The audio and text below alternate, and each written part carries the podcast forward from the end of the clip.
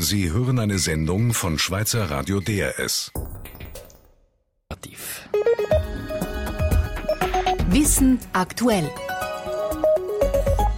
Positiv ist, die Zahl der Tierversuche in der Schweiz geht gäng wie mehr zurück. Letztes Jahr hat es in der Schweiz 13% weniger Tierversuche gegeben als noch im Jahr vorher.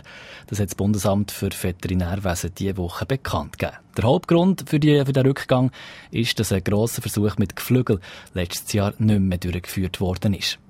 Negativ dran ist, dass halt gäng noch 660.000 Tiere müssen herhaben für diese Versuche in der Schweiz. Der Beitrag von Brigitte Wenger über die positive Entwicklung bei einem negativen Thema. Weisse Mäuse eingesperrt im Käfig, Affen mit einem Sensor im Kopf und Hühner ständig unter Kontrolle.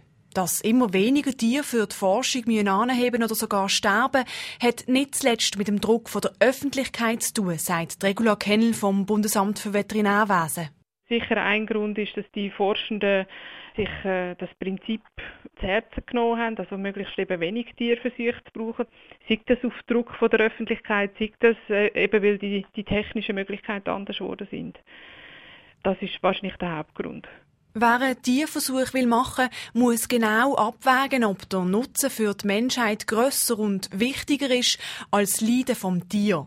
Bewilligt wird dann der Tierversuch, wenn es zum Beispiel schon bald ein Medikament daraus soll geben. Nicht bewilligt wird der Tierversuch, wenn es eine andere Methode gibt, um etwas zu testen.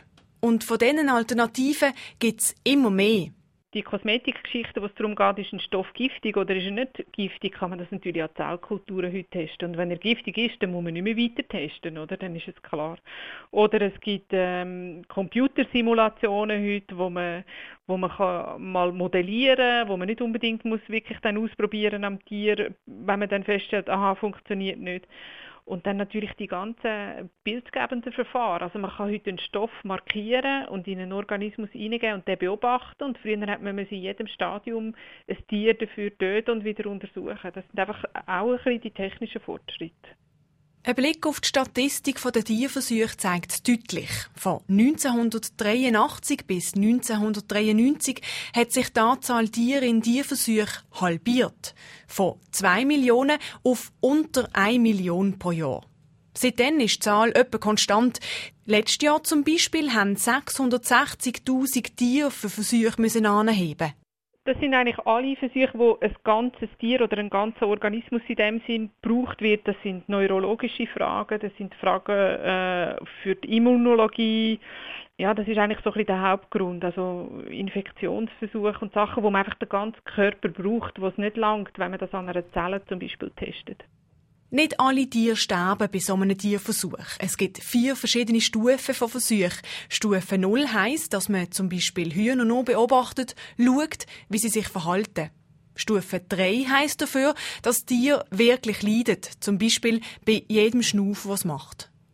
Und jetzt, wo die Zahlen also rückläufig sind, kommt Hoffnung auf. Es stellt sich die Frage, kann man davon ausgehen, dass es irgendwann in Zukunft gar keine Tierversuche mehr gibt? Die Regula Kennel winkt ab. Das glaube ich nicht, weil es gibt, letztendlich gibt es dann den gesamten Organismus, wo irgendwie etwas muss reagieren muss. Das würde ich so nicht unterstreichen.